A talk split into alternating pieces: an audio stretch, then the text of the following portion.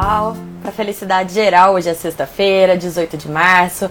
Eu sou Camila Maia, jornalista da Megawatt, e esse é o Minuto Megawatt, transmitido ao vivo pelo Instagram e disponibilizado como podcast nas principais plataformas de streaming. Bom, como a gente tem feito há 23 dias, hoje a gente vai começar o nosso boletim falando sobre as últimas é, atualizações da situação da Ucrânia. Depois, como a gente também tem feito já há alguns dias, a gente vai passar para a discussão sobre a Petrobras, já que a polêmica em torno do reajuste de combustíveis que a companhia anunciou na semana passada continua, está bem aquecida. A gente também vai falar sobre as, os balanços das empresas que saíram ontem e a agenda do dia. Felizmente ela está leve na medida do possível. Bom, vamos lá. Ucrânia, né? É, as cidades voltaram a registrar bombardeios nessa sexta-feira, inclusive a capital Kiev é, a registro de uma pessoa morta após um incêndio provocado por um míssil, segundo a rede americana CNN. É, hoje, a, no caso, a agenda do, da, da Ucrânia hoje promete bastante, porque o presidente dos Estados Unidos, Joe Biden, ele tem uma conversa por telefone agendada com o presidente da China, o Xi Jinping, e eles vão falar sobre a guerra entre Rússia e Ucrânia, porque os Estados Unidos eles estão com um forte receio de que a China possa fornecer equipamentos militares para ajudar na, a Rússia na invasão da Ucrânia, além de ajuda financeira. É, parece que a inteligência dos Estados Unidos já constatou que a Rússia pediu isso para a China, fez a solicitação de ajuda formalmente para a China e que a China estaria considerando é, ajudá-los. Então, essa conversa vai ser bem importante. E o porta-voz do governo americano disse que o presidente Joe Biden vai ser curto e grosso, vai ser bem direto ao ponto. Então, vamos ver se isso vai dar certo, né? É, esse, essa elevação da, das críticas dos Estados Unidos à Rússia é, tem feito com que o Kremlin, governo russo, ele rebata os Estados Unidos. É, então, eles também elevaram as críticas ao presidente norte-americano é, em defesa do presidente da Rússia, Vladimir Putin. Vamos ver o que, que acontece aí ao longo também, tem o fim de semana, né? Sempre é, muita coisa pode acontecer, a gente ainda torce por um, algum tipo de acordo, algum cessar-fogo. É, depois de uma semana de muita volatilidade, os contratos futuros do Brent, com vencimento em maio, eles estão subindo levemente, 1% nessa sexta-feira, a 107 dólares o barril, é, mais ou menos o mesmo patamar com que ele iniciou a semana, né? Durante a semana teve aquela queda, o petróleo chegou ali a baixar de 100 dólares, mas já voltou, então ele está ficando em torno desse mesmo patamar, por enquanto. É, e, obviamente, aumento de preço de petróleo, aumento de preço de combustíveis, polêmica no Brasil. Mais de uma semana depois do, do anúncio do reajuste de preços pela Petrobras, o presidente Jair Bolsonaro ele continua criticando a companhia, e ele tem criticado bastante também o presidente da Petrobras, o general Lune Silva. A gente tem que lembrar sempre, ele foi indicado para comandar a estatal há pouco mais de um ano, porque o presidente Jair Bolsonaro estava criticando muito o então presidente da Petrobras, o Castelo Branco, também por conta do assunto de combustíveis. É, esse assunto sempre é muito sensível para todos os governos e nesse caso não é diferente, principalmente porque a gente está em ano eleitoral. Então, é, a, o que os jornais estão chamando de fritura do Lune Silva é, uma reportagem do Valor Econômico, ela explica que o governo ele não espera que o Lula Silva, que, que, que o, que, que, o general ele saia é, da, do, do governo nos próximos dias, mas também não descarta que depois que o Rodolfo Landim, o presidente do Flamengo, assumir a presença do conselho da Petrobras, é, o, o, general ele fique, ele, ele acaba cedendo as pressões e deixe mesmo a companhia é, no meio de toda essa confusão. Ontem, na live semanal do, do presidente Jair Bolsonaro, ele falou mais uma vez que ele não tem poder para trocar o comando da Petrobras e disse, abre aspas, a Petrobras é praticamente independente, então cobrem da Petrobras, fecha aspas.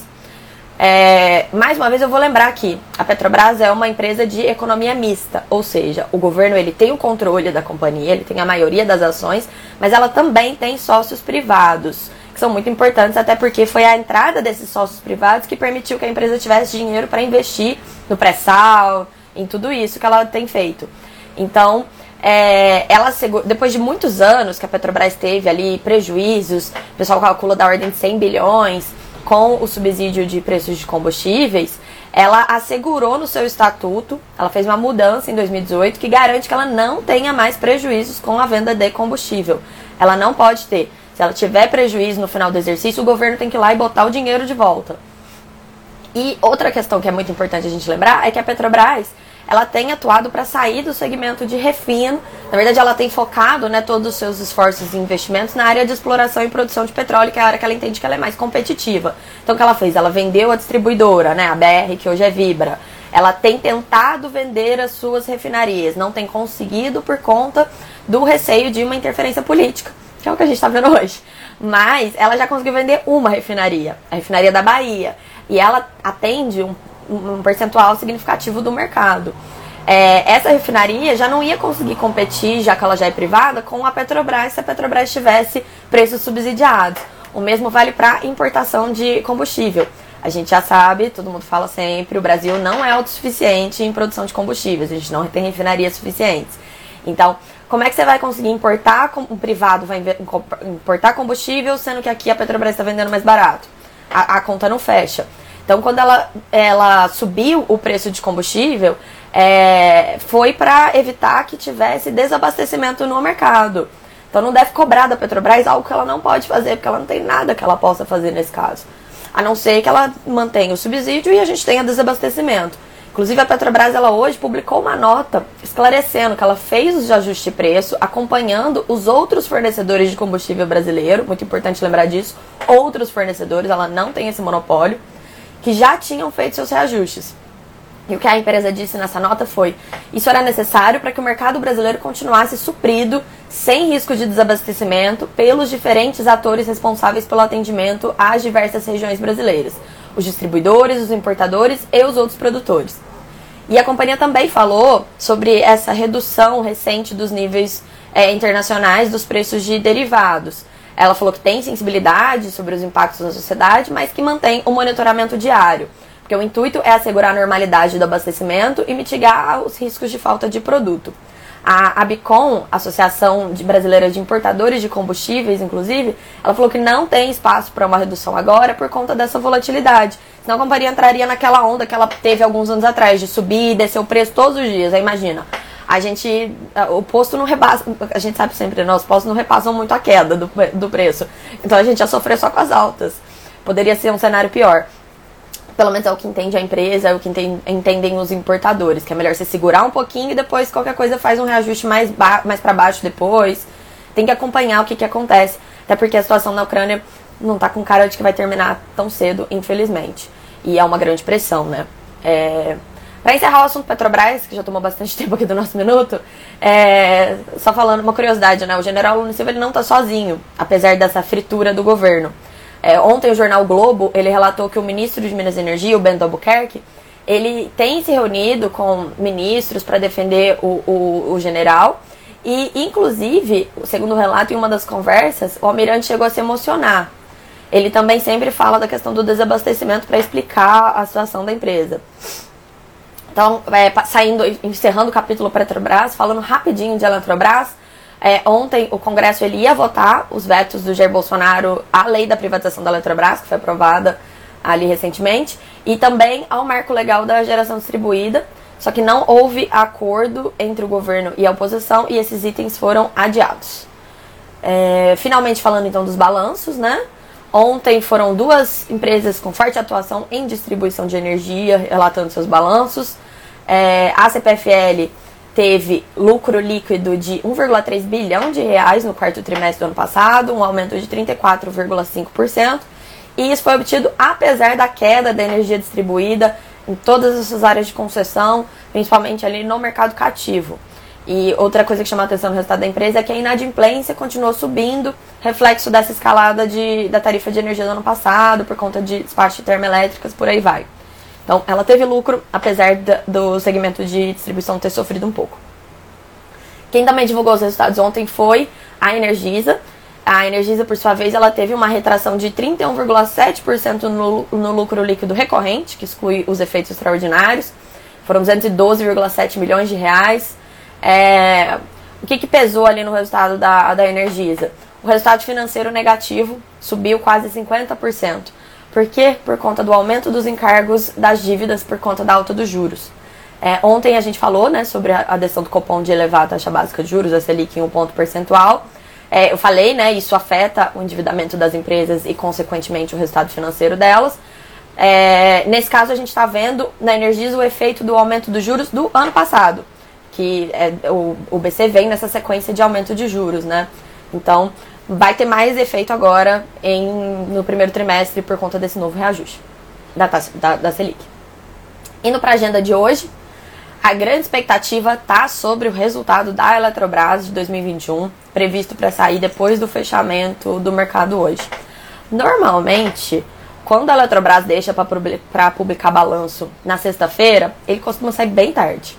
Mas a gente sempre tem aquela esperança de que ele saia cedo, para a gente poder cestar logo, né? É, e a, a, expectativa sobre o resultado é muito grande, principalmente porque a publicação do balanço é um rito necessário para concluir a privatização da companhia. Que ainda depende de algumas coisas ali. O maior desafio é a aprovação pelo TCU é, da segunda etapa né, do, de análise do TCU, que envolve o preço mínimo que a companhia vai ser vendida. É, mas esse, esse, essa questão do balanço, ela tem chamado bastante atenção, até por conta que os movimentos críticos da privatização, inclusive os partidos de esquerda, eles têm levantado algumas dúvidas sobre o balanço antes mesmo dele ser divulgado, por conta de algumas supostas irregularidades nos resultados das empresas que a Eletrobras tem participação por meio das suas controladas, notadamente Belo Monte e Santo Antônio Energia.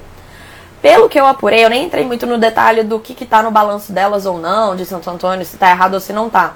Mas o que eu entendi ali conversando com o pessoal de mercado é que o que está em jogo nesse caso é a data do balanço, porque eles têm prazos para serem cumpridos.